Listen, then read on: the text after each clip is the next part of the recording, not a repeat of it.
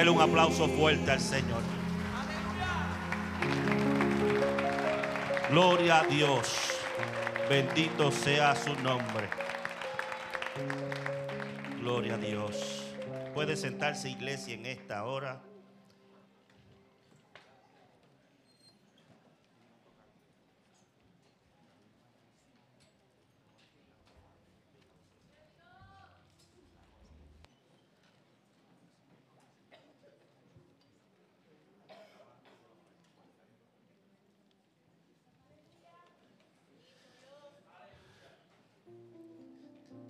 Esta semana hubieron muy buenos predicadores en la casa y la palabra que se soltó fue una palabra muy poderosa. El predicador o de los, de los exponentes que estuvieron aquí, uno de los más que me, que me gustó fue el del primer domingo.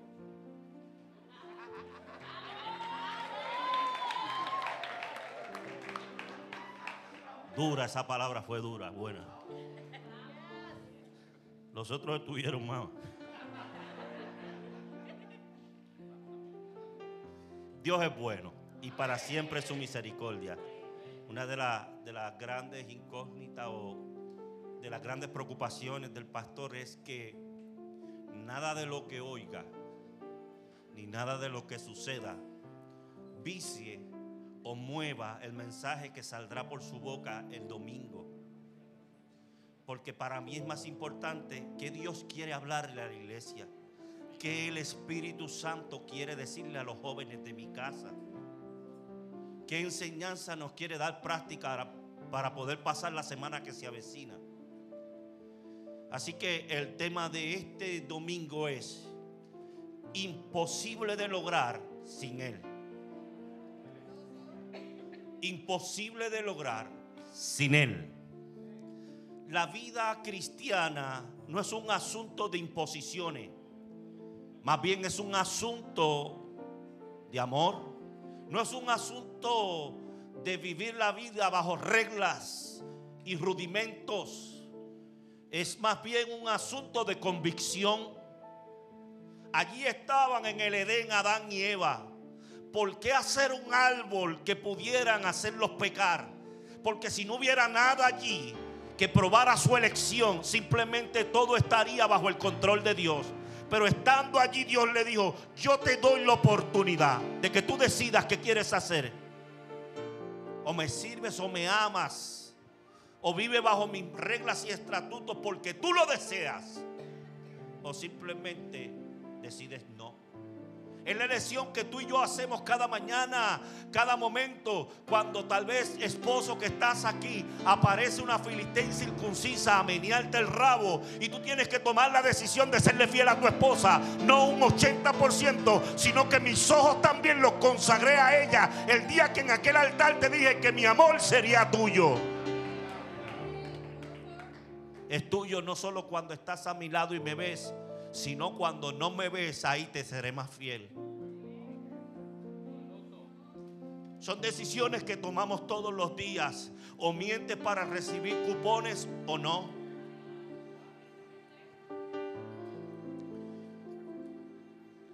No es un asunto de imposiciones, es un asunto de entrega, es un asunto de obediencia. Cualquiera se pudo preguntar, si no había paga monetaria, ¿por qué los discípulos seguían a Jesús? Pedro, Andrés, Santiago, Juan eran pescadores y ganaban dinero por pescar. Mateo, recaudador de impuestos y ganaba dinero por su trabajo y también el odio de muchos. Simón, Simón era un activista revolucionario. Todos aquellos que vieron Chosen saben lo que estoy hablando. O aquellos que leen Biblia. ¿Por qué seguir a Jesús sin paga? El joven rico vino donde Jesús y le preguntó, maestro, ¿qué tengo que hacer para heredar la vida eterna? Jesucristo le dijo, es fácil, tú sabes, sigue los mandamientos. Y el joven le dijo, todos los he seguido desde niño, desde mi juventud los he seguido todos. Marcos 10, 30 al 32. Y Jesús mirándolo a los ojos, lo amó. Y dice Marcos 10, 20 al 22.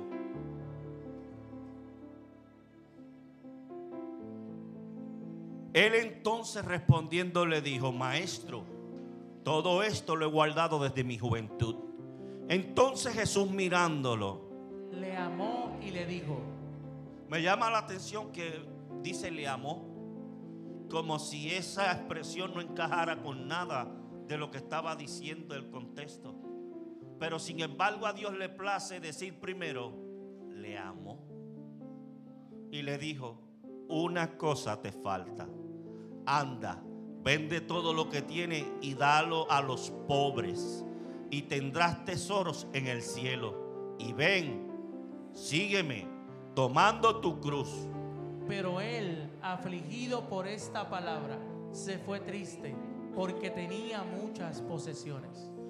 Diga conmigo la vida cristiana. Vuelve y dígalo, la vida cristiana. Cuando yo empecé en este asunto del pastorado, no había posibilidad alguna de que yo recibiera algún ingreso. Mis hijos estaban de 13 a 14 años aproximadamente. Y todos sabemos los que hemos tenido hijos que esa edad es cuando tienen los dientes como cegueta nueva. Acerruchan un palo de lejos. Es cuando más dinero hace falta, ropa. Ellos no quieren estar si no es vestido de una manera. No quieren ser, no quieren ser los últimos de la fila. Siempre tiene hambre, eso no se, no se sacia.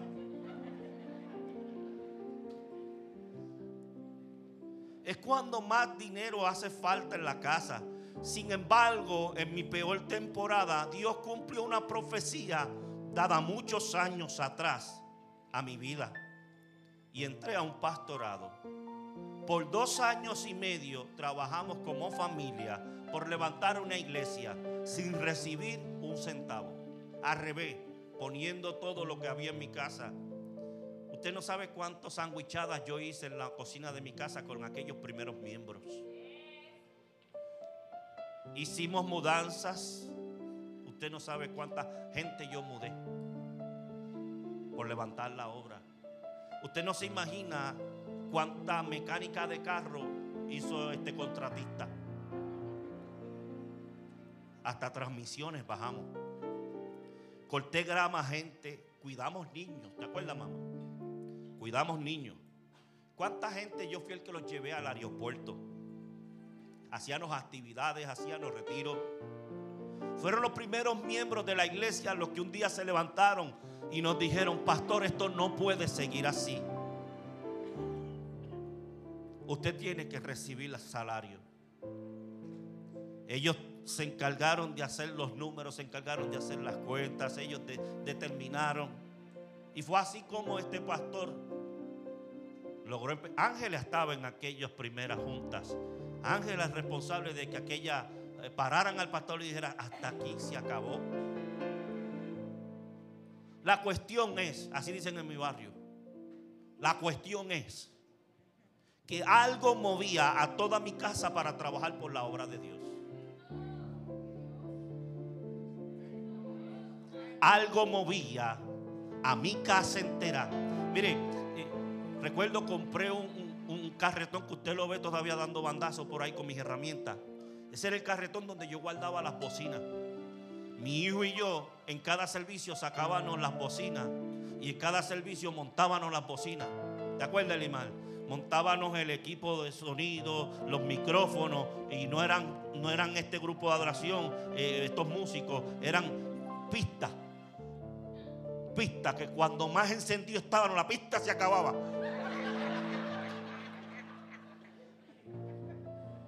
Bendito sea el Señor. Fue algo trabajo. Fueron muchas cosas pasando. ¿Y qué movía a esta familia a trabajar por la obra del Señor? Ese algo es de lo que yo vengo a hablarte hoy. Mateo 5:44 dice, pero yo os digo, Amad a vuestros enemigos, bendecid a los que os maldicen, haced bien a los que os aborrecen y orad por los que os ultrajan y os persiguen. ¿Por qué vamos a hacer eso? ¿Por qué yo tengo que hacer eso con el que me hace daño? Con el que me persigue, con el que me ultraja. ¿Por qué no le respondo lo que se merece? ¿Por qué no le pago con la moneda que se merece? ¿Acaso no estoy yo eh, eh, permitiéndole que se crea que yo soy un bobo? Pero aún sabiendo estas supuestas verdades, usted va a ver a un grupo, no dije a todos, no todos los que están sentados en esta iglesia, en esta casa, lo van a hacer, pero usted va a ver a un grupo que va a hacer lo que Dios le está diciendo a pesar de que no tenga sentido. Cualquiera pensaría que nuestra insatisfacción, porque eso no es justo, cualquiera pensaría que eso causaría que Dios bajara la vara.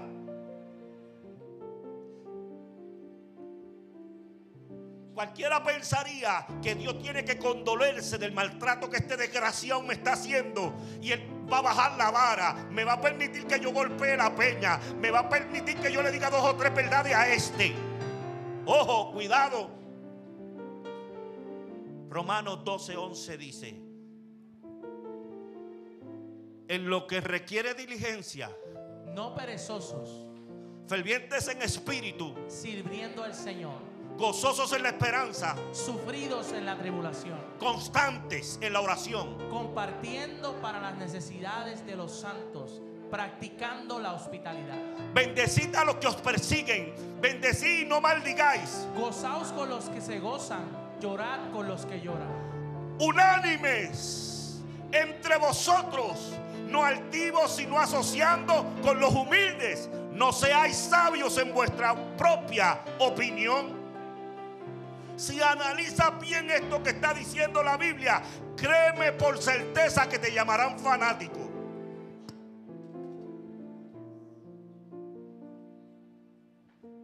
Porque tú haces lo que nadie hace. Porque tú pagas como nadie paga. Porque tú aguantas como nadie aguanta. Porque en ti se ve otra cosa que no ven en otro.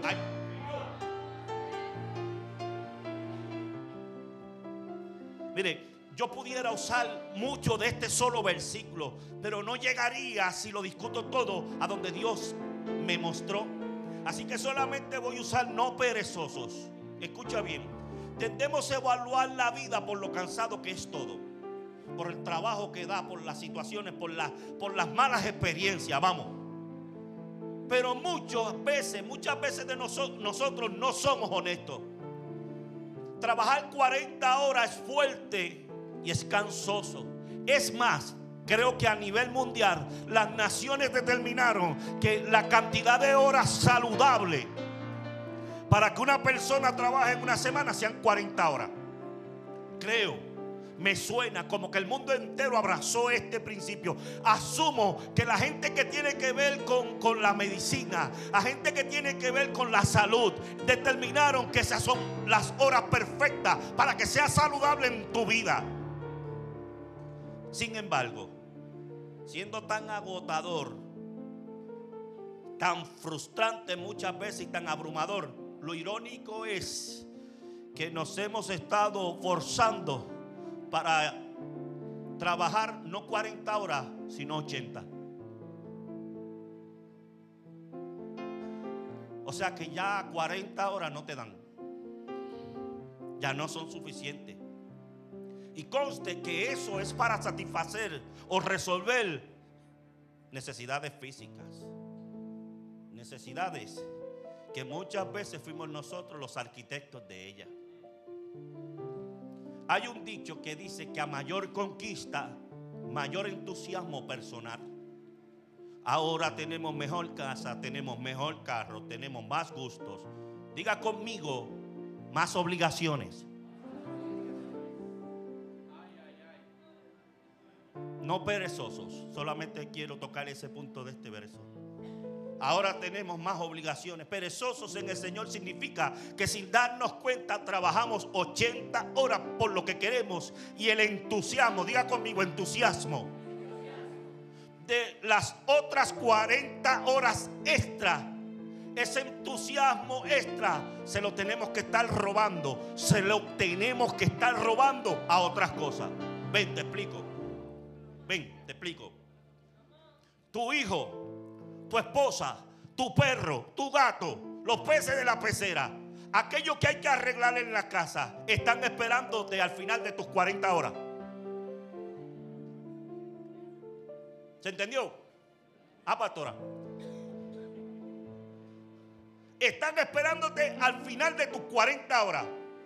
Ahí todavía te quedaba entusiasmo para atender alguna de estas cosas. Diga conmigo, de buena gana. ¿Tú no has visto a alguien recortando la grama? Fogonado.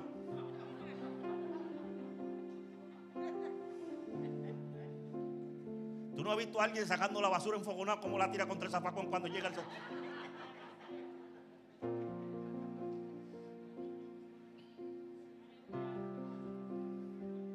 Pero cuánto entusiasmo te puede quedar después de 80 horas. Este es el asunto aquí.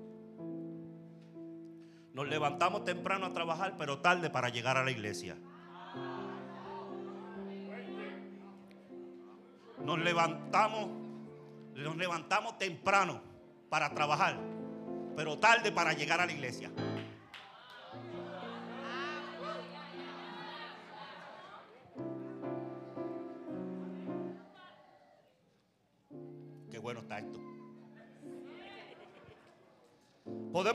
Juego del NBA que dura tres horas.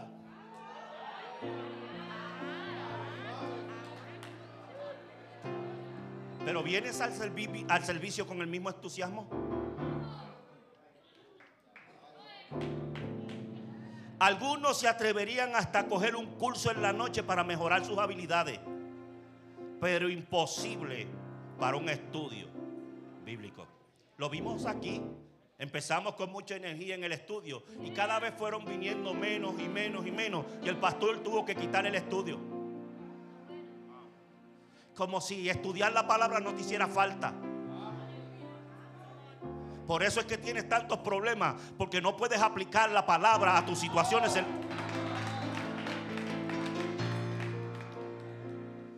Pastor, suave. Usted acaba de llegar y no. Gloria a Dios por los que no son perezosos en el Señor. En todas las, en todas las iglesias tú encontrarás a estos que no son perezosos. Y siempre los encontrarás trabajando. Por ejemplo, si tú vienes un lunes que no hay servicio aquí, quizás cuando entra a la iglesia se encuentren muchos laureles funcionando aquí. El martes muchos venimos, no todos. El domingo la iglesia está llena, pero el martes Ah, pero vente un miércoles que no hay servicio y quizás tú te encuentres a las danzoras ensayando en la iglesia. Pero sabes, las danzoras vinieron el martes, pero también el miércoles están. El jueves se supone que la iglesia está llena porque los que no faltan, los que no vinieron el martes, los esperamos el jueves. Lo que pasa es que a veces los del jueves se quedan porque vinieron el martes.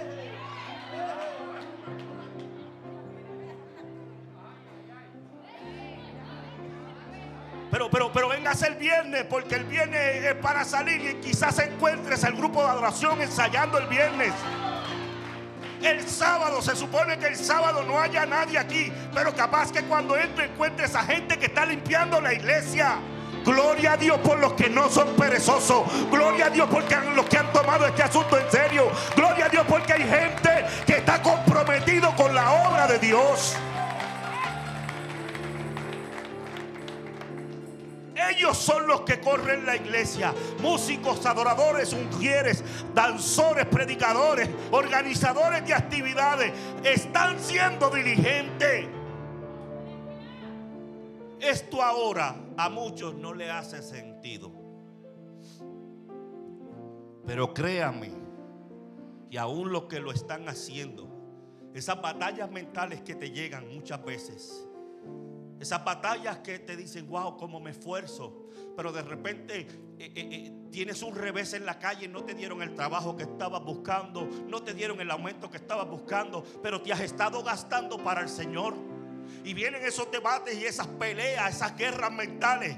Vengo a decirte que hay veces que no hace como que mucho sentido, pero un día, vengo a decirte un día, eso te va a hacer sentido cuando te pares de frente a la presencia del Señor y Él te diga, ven buen siervo fiel. Ay Dios mío, en lo poco has sido fiel. Ahí, en ese momento, todos los días que gastaste por el Señor, todas las veces que viniste, todo el esfuerzo que pasaste, todo lo que sacrificaste, algo te va a llenar de emoción porque sabes que estarás parado de frente a Él y le dirá, aquí está mi resumen.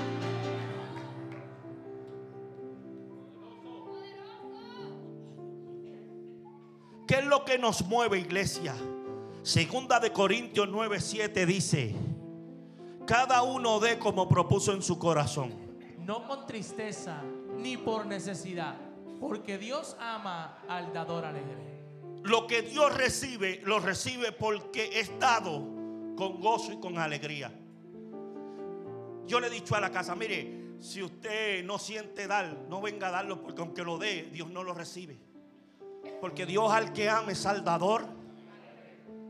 ¿Qué es lo que mueve a uno a dar? ¿Qué es lo que uno Dios mueve a uno a servir? Escucha bien, la vida cristiana tiene que ver con la amistad y la relación que cada creyente tenga con el Espíritu Santo. Ahí se basa todo. Imposible de lograr sin Él. Ese es el tema de esta hora. San Juan 14, 15 dice, si me amáis, guardad mis mandamientos. Y yo rogaré al Padre y os dará otro consolador.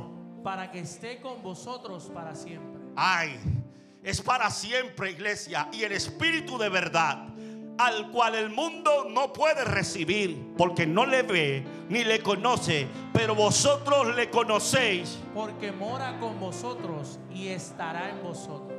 Básicamente implica lo que ven en estas fotos que tengo aquí.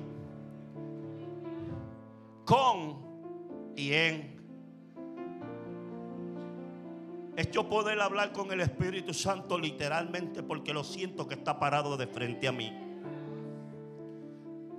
En es sentir esa voz dentro de mi mente que me dice por dónde entrar, cómo moverme y cómo actuar. Es aquella voz que me, que me aclara el panorama. Es aquella voz que me dice, ten calma, todavía yo no he terminado. La cosa se ve difícil, pero todavía yo no he acabado. Todavía hay algo más. El libro no se ha terminado. La historia no se ha escrito. Escucha bien, tengo mucho más.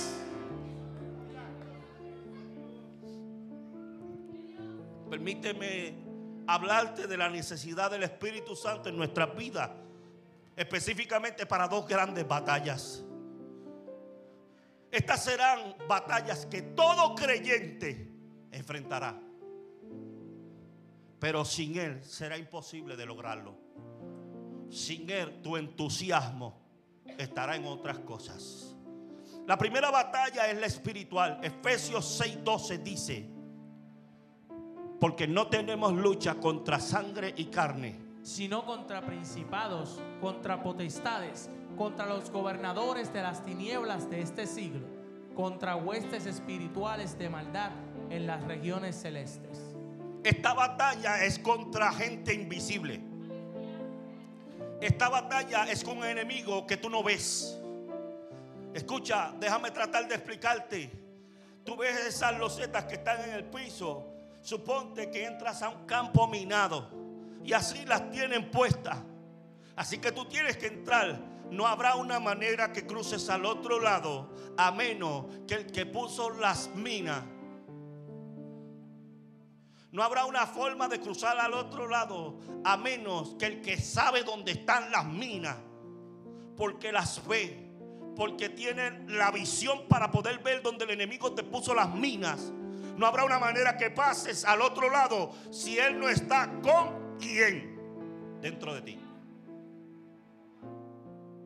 Mi lucha es contra seres sin cuerpo, seres invisibles, contra no cualquiera, sino principados y gobernadores, contra huestes, ¿Cómo voy a vencer esta batalla, pastor? Necesitas al Espíritu Santo dentro de ti.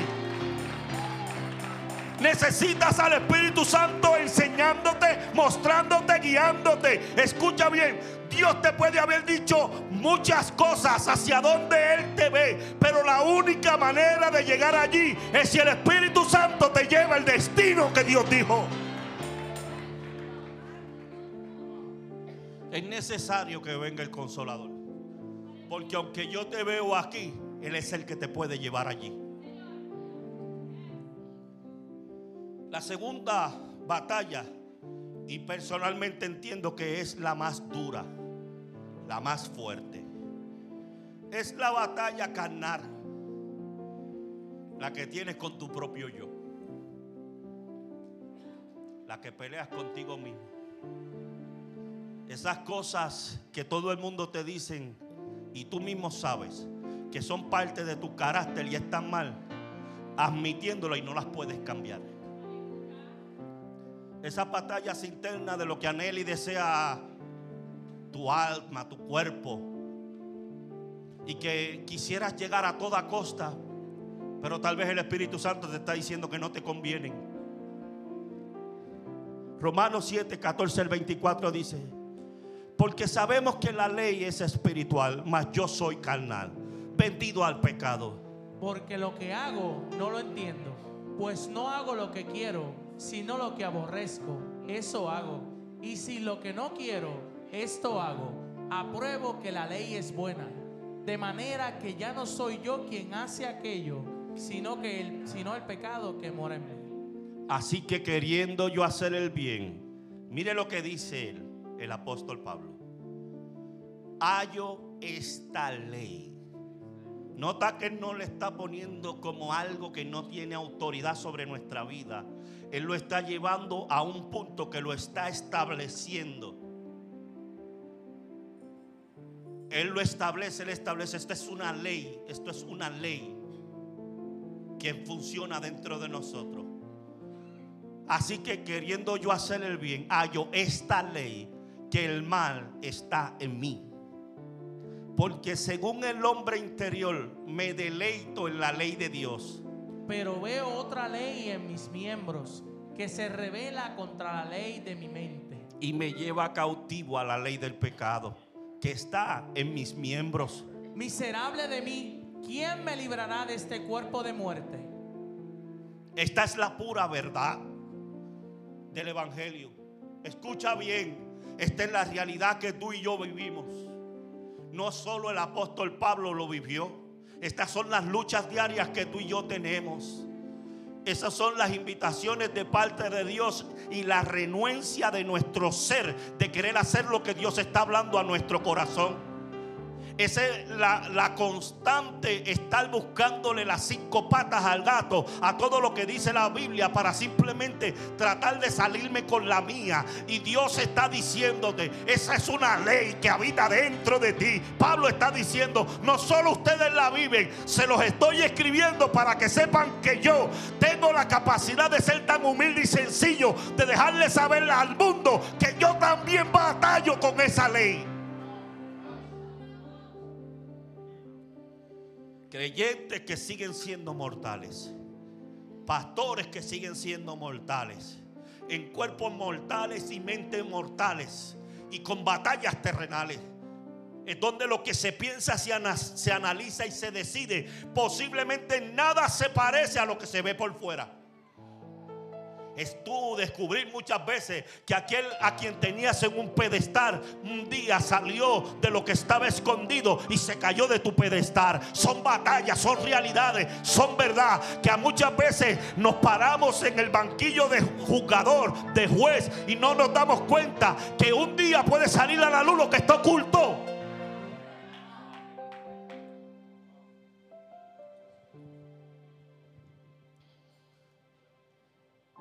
Posiblemente nadie se entera porque son tus luchas internas. Posiblemente nadie se entera porque no te pueden escuchar. Escucha bien, porque está en lo profundo de nuestra intimidad. Pero ¿sabes qué? Dios lo sabe. Diga conmigo, solo Dios lo sabe. Dios siempre ha estado ahí. Yo le digo a la gente cuando estudiábamos, Dios no vino a abrogar. Si buscas, todo lo aumentó, todo lo llevó a niveles más grandes. El Espíritu Santo, ahora el sacerdote no era cuestión de que te viera él. El Espíritu Santo habitaba dentro de ti andaba contigo los 365 días del año. Vende todo lo que tiene y dáselo a los pobres, porque es que el problema tuyo es que tú tienes amor al dinero. Y eres un pobre, eres desventurado. Las varas de Dios fueron todas, las subió todas. No hay una que no haya subido. Ananía y Zafira, escuche bien. Ahora el pueblo daba todo lo que tenía y lo ponía en común para que la iglesia completa, para que no hubiera necesidad. Todas las varas Dios las subió. Bíblicamente están ahí todas. Antes era si adulteraba, ahora es si la cogiste en tu corazón, en tu mente, ya adulteraste. Dios siempre ha estado ahí. Fue tan significante que David escribe el Salmo 139 y dice, tal conocimiento Es demasiado maravilloso para mí. Alto es, no lo puedo comprender. ¿A dónde miré de tu espíritu? ¿Y a dónde huiré de tu presencia? Si subiere a los cielos Allí estás tú. y si en el Seol hiciere mi estrado, he aquí. Allí tú estás. Si tomara las alas del alba y habitar en el extremo del mar. Aún allí me guiará tu mano. Next. Mi embrión, mira hasta dónde llega David. Mi embrión vieron tus ojos. Y en tu libro estaban escritas todas aquellas cosas. Que fueron luego formadas sin faltar una de ellas. Cuán preciosos me son, oh Dios, tus pensamientos. Cuán grande es la suma de ellos. Si los enumero, se multiplican más que la arena. Despierto. Y aún estoy contigo. Quisiera terminar este mensaje. Imposible de lograrlo sin Él. Se refiere al Espíritu Santo. Sí, del que hemos estado hablando toda esta semana. De aquel que homenajeamos en este tiempo. Pareciera ser, cuando escucho al apóstol Pablo con semejante declaración, que estamos indefensos. Pareciera ser que no tenemos una oportunidad. Que aquello que Pablo estaba diciendo en Romanos 7 nos deja desprovisto de una victoria. Pareciera ser. Pero eso es- por eso es importante que cuando leas la Biblia no leas solo un pedazo, métete en profundidad, porque la respuesta a Pablo está más adelante y precisamente es Pablo quien responde, es Pablo quien, quien contesta esta misma interrogante que él mismo hace. Solo aquel que sabe dónde están las minas, escucha bien, es el que nos puede ayudar. Romanos 8 dice, por lo tanto, los que vivimos unidos a Jesucristo, mire lo que dice, y esto yo lo tomo inclusive para el momento de la gran tribulación.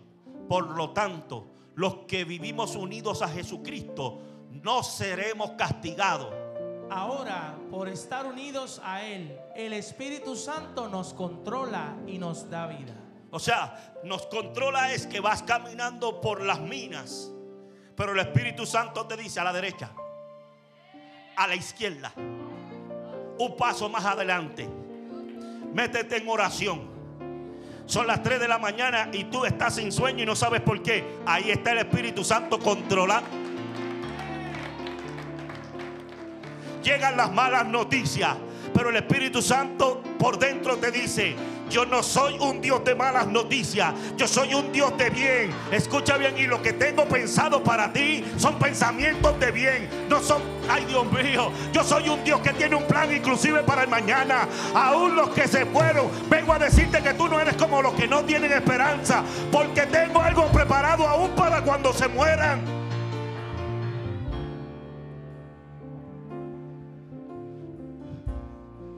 Dice, y nos ha librado del pecado y de la muerte. Dios ha hecho lo que la ley de Moisés no era capaz de hacer, ni podría haber hecho. Porque nadie puede controlar sus deseos de hacer lo malo.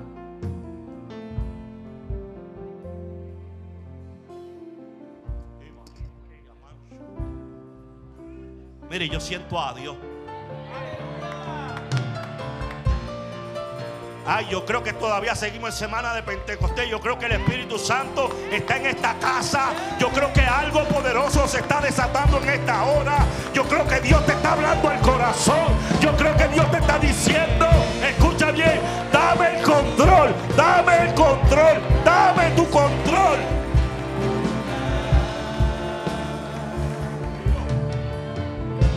Y nos ha librado del pecado y de la muerte. Dios ha hecho lo que la ley de Moisés no era capaz de hacer, ni podría haber hecho, porque nadie puede controlar sus deseos de hacer lo malo. Dios envió a su propio Hijo y lo envió tan débil como nosotros, los pecadores. Lo envió para que muriera por nuestros pecados. Así, Por medio de Él. por medio de él, Dios destruyó al pecado. Lo hizo para que ya no vivamos de acuerdo con nuestros malos deseos, sino conforme a todos los justos mandamientos de la ley, con la ayuda del Espíritu Santo. Dios dijo, era necesario que yo me fuera. Porque era el Dios visible en aquel momento. El Dios de afuera. Pero Dios necesitaba convertirse en el Dios de adentro. Vuelvo y repito. Jesús dijo, era necesario que yo me vaya. Porque era el Dios visible en aquel momento el Dios de afuera. Pero era necesario que yo me convirtiera en el Dios de adentro.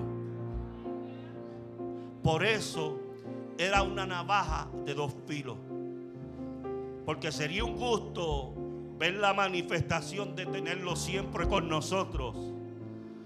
Pero también sería una moneda de doble filo, una carta, una espada de doble filo, porque cuando viniera la tentación a estar de frente, sabías que él estaba mirando la decisión que ibas a tomar. No es malo, iglesia, no es malo. Qué bueno es tener al Espíritu Santo que te diga no entres por ahí. Qué bueno es tener al Espíritu Santo que te diga, si ya probaste el mundo y viste que es traicionero, viste que te roba, viste que no hay nada, si te descuida, te lleva el matrimonio, ajusta, te lleva a los hijos, ajusta, te deja en la nada y aún termina en la vejez solo, triste, amargado y acongojado. Es bueno tener al Espíritu Santo porque Él lo que está haciendo es guiándote por las minas para que al final termine con tu esposa, con tus hijos, con tu familia. Tú no estás en esta casa. Escucha bien, tú no estás en esta casa porque tú lo decidiste. El Espíritu Santo te fue.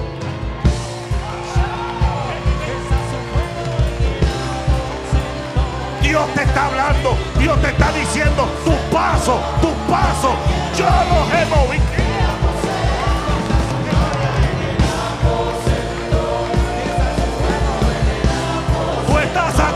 Dios te trajo.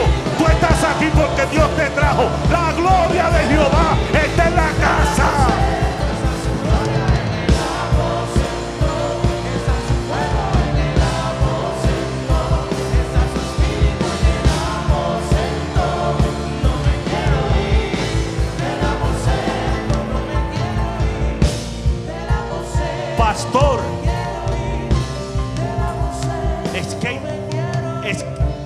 Que yo no puedo parar de trabajar porque tengo deudas que pagar.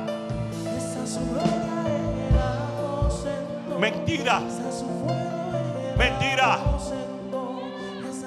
Ahí el Espíritu Santo dice, antes te daban, pero como empezaste a trabajar 80 horas, ahora fuiste y te embrollaste y no puedes dejar de trabajar porque querías tener esto, querías tener aquello, que querías tener lo otro. Y ahora tú mismo has, sido el arquitecto de una vida llena de obligaciones. Pero ni aún el sistema te dice que es saludable trabajar más de tus 40. ¿Quiénes somos los responsables, los arquitectos de nuestro destino? Y el Espíritu Santo te está diciendo en esta hora, yo he querido pasarte por las minas. Mira para atrás y verás en cada uno de los problemas de tu vida fuiste tú que tomó la decisión.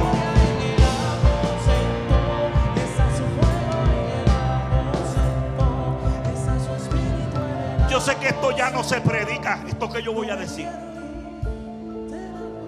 Yo sé que a veces hemos evolucionado tanto en la iglesia que, la senda antigua, que la senda antigua ya no se predica. Pero todavía yo creo que yo puedo pedirle a Dios dirección y que Dios contesta hacia dónde quiere que yo vaya, a qué trabajo quiere que aplique.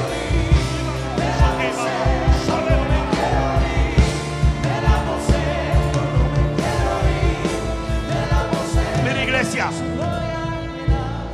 nosotros hemos estado experimentando una gloria en esta semana. Yo vengo a decirte que esta gloria puede aumentar.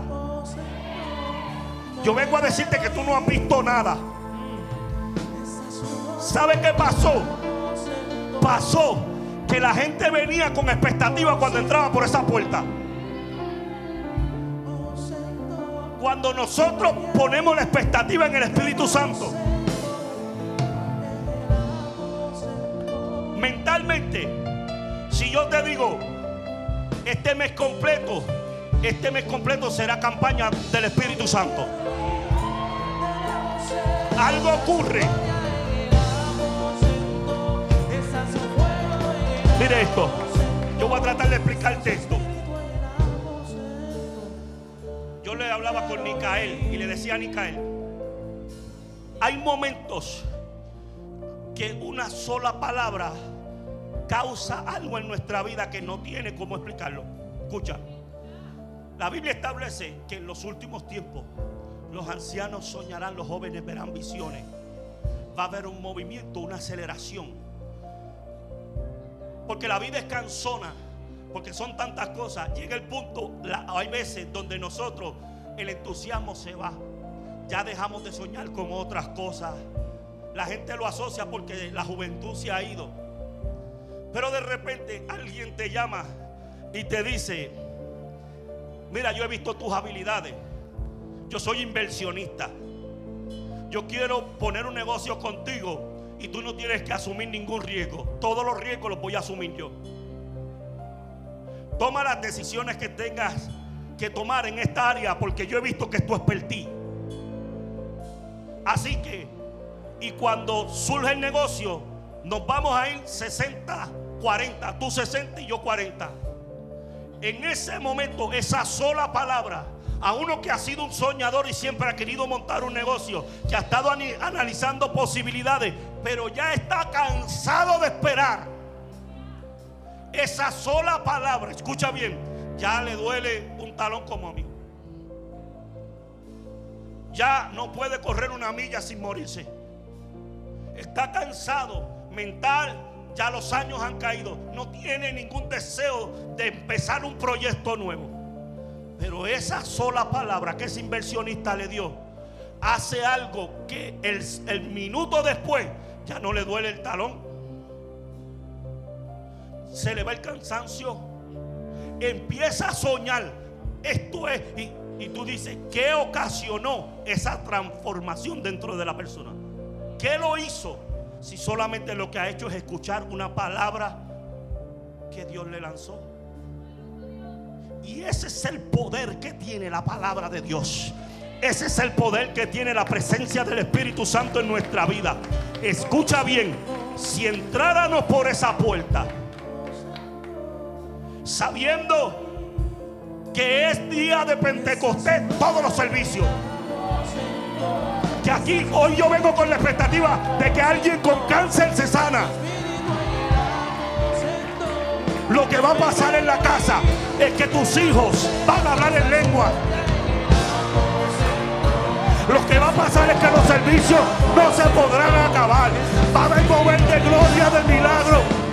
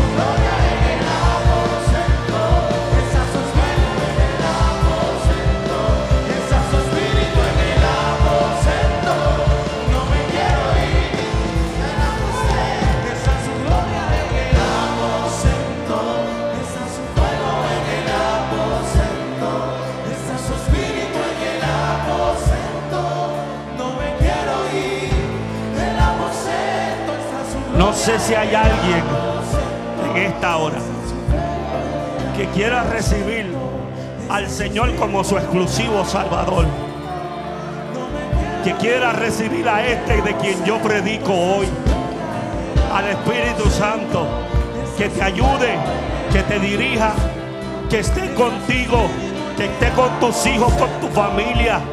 Si es así, yo te invito en esta hora no importa quién te está mirando, escapa por tu vida. Vente, llega al altar. Yo quiero orar por ti. Yo quiero que la presencia de Dios se vaya contigo. Que se levante, que se acueste, que viva contigo. Si tú quieres reconciliarte en esta hora con Dios, mira, te estoy hablando a ti. Si tú quieres reconciliarte en esta hora, ven, pasa, pasa aquí al frente. Dios te está llamando. Dios te está llamando. Ven, ven, ven.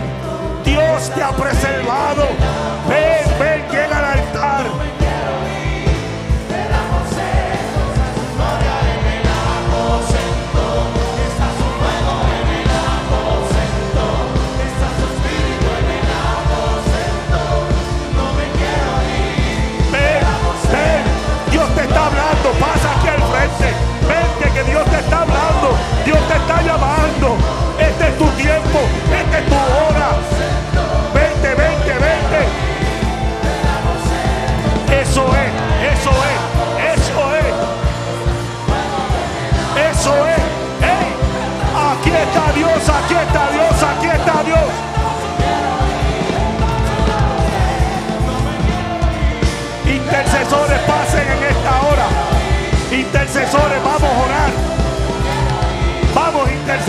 vamos aquí al frente, vamos a orar.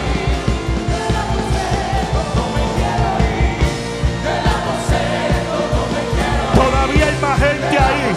Todavía hay gente que necesita venir a este altar. Dios te está hablando. Dios te está hablando. Aquí está Dios. Vamos, intercesores, vamos.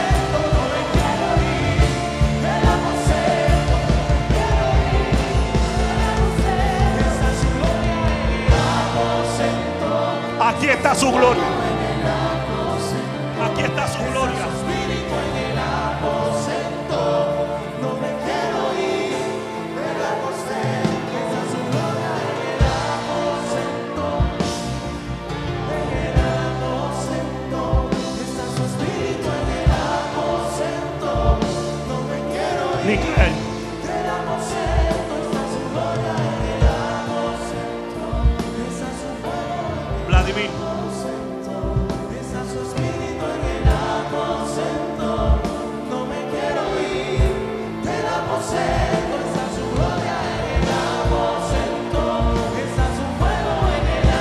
Espíritu Santo en esta hora.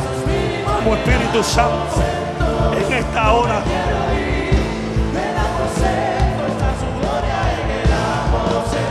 Ahí está Dios. Ahí está Dios. Ahí está Dios. Carlos. Ahí está Dios. Vamos iglesia. Vamos iglesia. Ahí está Dios, ahí está Dios, ahí está Dios.